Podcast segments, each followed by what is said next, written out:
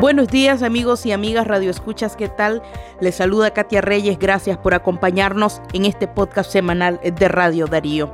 En esta semana eh, les traemos el tema de la invasión hacia Ucrania y es que mm, la muerte llegó transformada en guerra a Ucrania y el presidente ruso Vladimir Putin pues emprendió esta invasión militar sin que Naciones Unidas, sin que las otras potencias mundiales eh, lo detuvieran y así de esta forma está reaccionando el mundo. Escuchemos eh, algunos de los reportes que se habrían desarrollado eh, cuando se conoció la madrugada del miércoles que las tropas rusas ya estaban ingresando a Ucrania, una situación pues que intentó resolverse diplomáticamente, pero que no tuvo resultados. Ayer firmamos tratados con la República del Pueblo de Donetsk y con la República del Pueblo de Luhansk.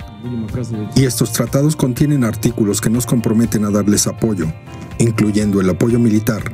Vehículos militares rusos ingresaron esta madrugada a las regiones separatistas prorrusas de Donetsk y Luhansk, ubicadas en la región de Donbass, al sureste de Ucrania en sus límites con Rusia. Se trata de una región que desde 2014 proclamó su independencia. Es un ambiente muy confuso en estos momentos. No sé qué tan buena sea esa decisión. Ahora todos estamos muy preocupados.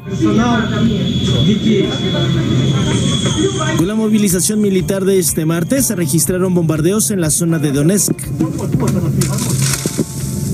Imágenes satelitales también detectaron el despliegue de más de 100 vehículos militares y tropas al sur de Bielorrusia. El gobierno de Ucrania dijo que la movilización de tropas rusas fue el inicio de la invasión. De inmediato, Estados Unidos respondió enviando más fuerzas armadas a la zona. Simple y sencillamente, Rusia anunció que le está arrebatando parte importante de su territorio a Ucrania.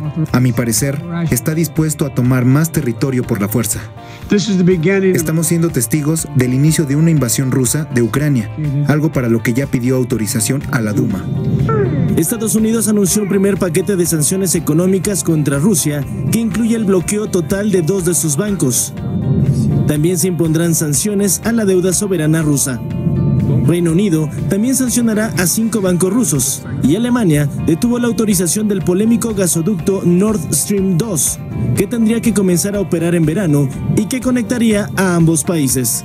Ante el Consejo de Seguridad de Naciones Unidas, el gobierno de México reiteró su postura a favor de un proceso pacífico y diplomático. Respaldamos el llamamiento que ha hecho el secretario general de las Naciones Unidas en favor de un proceso eh, pacífico que permita resolver este conflicto, es decir, que apostemos a la diplomacia, a un encuentro político y que se evite que se escale el conflicto.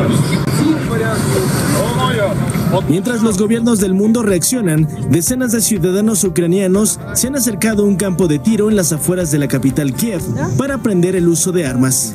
Uh, Esta es nuestra patria y no fuimos nosotros los que invadimos otro país.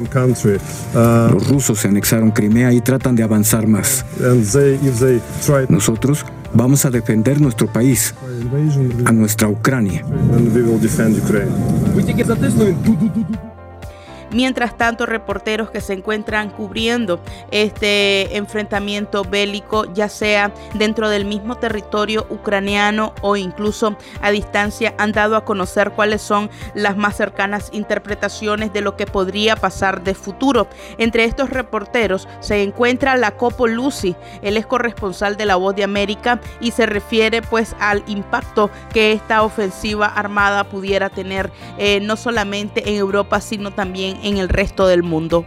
De Rusia, de Kiev, de Ucrania y sigue adelante después de semanas de una creciente tensión que ahora ha llegado a su pico máximo con esta invasión. Antes se imaginaba quizás una entrada de Vladimir Putin solo dentro del Donbass, mientras aquí estamos mirando una invasión de larga escala, masiva, varios puntos eh, en la capital Kiev, en Kharkiv, en Odessa, entonces también en el sur, no simplemente en el Donbass. Una invasión masiva con bombardamientos eh, aéreos, ataques con tanques, con barcos, o sea, una situación de verdad eh, increíble. Nadie podía imaginarlo, a pesar que la inteligencia de Estados Unidos ya había eh, pronosticado este escenario, mirando al despliegue, la acumulación de tropas en la frontera, una cantidad tan grande que se podía imaginar una invasión de, este, esta tipología. Ahora todos esperan la respuesta de Estados Unidos. Las sanciones, nuevas sanciones que seguramente van a impactar la economía de de Rusia, pero al mismo tiempo podría tener estas sanciones, repercusiones también en América Latina. Volodymyr Zelensky, el presidente ucraniano, ha dado diferentes mensajes a la nación. Lo que sí ha quedado claro es que, aunque recibió la alternativa de poder movilizarse, ser trasladado desde Ucrania a una región más segura, no ha querido hacerlo y se encuentra al frente de eh, la defensiva militar que está emprendiendo su país. Zelensky envió un mensaje no solamente a la nación, sino al resto del mundo, donde aseguraba sentirse solo y consideraba que las medidas que estaban realizando algunas potencias mundiales como sanciones resultaban insuficientes. Protegemos nuestro Estado solos. Las fuerzas más poderosas del mundo están mirando desde lejos. Las sanciones de ayer convencieron a Rusia. Oímos en nuestros cielos y vemos en nuestra tierra que esto no es suficiente. Entre el principal impacto negativo de esta guerra que se libra en Europa eh, podría ser económico para América Latina. Algunos eh, presidentes eh, de Latinoamérica han se han solidarizado con el país de Ucrania y han enviado diferentes mensajes, eh, no solamente de solidaridad, sino de respaldo a un sistema de paz y que se eviten eh, más confrontaciones militares. Eh, estos son algunos de los mensajes enviados, por ejemplo, por Manuel López Obrador, el presidente de México, también por el presidente de Perú y Ecuador, quienes se refirieron al respecto, y representantes de Estado que eh, preocupados están reaccionando ante esta situación. Que no se utilice la fuerza, que no haya eh, invasión, no estamos eh, a favor de ninguna guerra. México es un país que siempre se ha pronunciado por la paz y por la solución pacífica. Por su parte, esta agresión también atenta contra la reactivación de la economía mundial y puede generar graves alteraciones en los mercados internacionales y aún más agravar la situación inflacionaria que hoy está golpeando al mundo. Justas y duraderas solo se alcanzan por medio del diálogo y compromisos mutuos que aseguren la esencial convivencia pacífica. Por ello, llama a la Federación de Rusia a cesar las acciones militares en Ucrania. Creo importante llamar a la unidad de los pueblos en el mundo. Que los conflictos se desarrollen en el marco diplomático. Que no se inviertan en balas. Que no se inviertan en municiones. Ecuador cree en el multilateralismo y está dispuesto respetar y apoyar las decisiones que tome el Consejo de Seguridad de las Naciones Unidas. La reacción de Maduro no ha sido nada sorprendente. En un efusivo discurso desde el Palacio de Miraflores le ha dado la razón a Rusia, uno de sus aliados, y además han expresado eh, su admiración por esta empresa armada que se lleva a cabo desde Ucrania. Estamos totalmente seguros y tenemos la certeza más absoluta que de esta batalla Rusia saldrá más unida y victoriosa. Rusia saldrá de esta batalla más unida y victoriosa, con la admiración de los pueblos valientes del mundo. Y como suele ocurrir en las guerras, los civiles son quienes más sufren.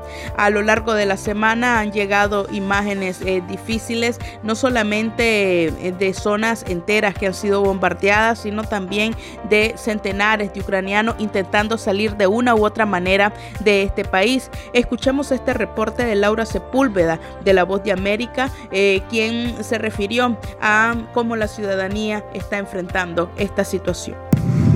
Mientras sus tropas prosiguen un asalto masivo a territorio ucraniano, el presidente ruso Vladimir Putin invita a los uniformados de dicho país a llevar a cabo un golpe de Estado.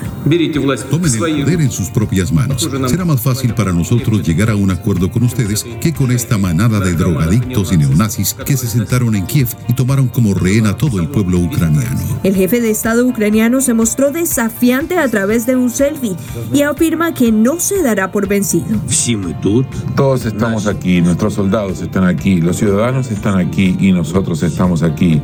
Defendemos nuestra independencia. Así es como será. Gloria a nuestros defensores, tanto hombres como mujeres. Gloria a Ucrania. Fuerzas de defensa territorial ucraniana caminan en grupos por la capital de su país, diferenciándose con bandas amarillas en su brazo izquierdo y portando armamento. La posibilidad de diálogo se ha abierto, pero Rusia asegura que Ucrania ha pausado las comunicaciones.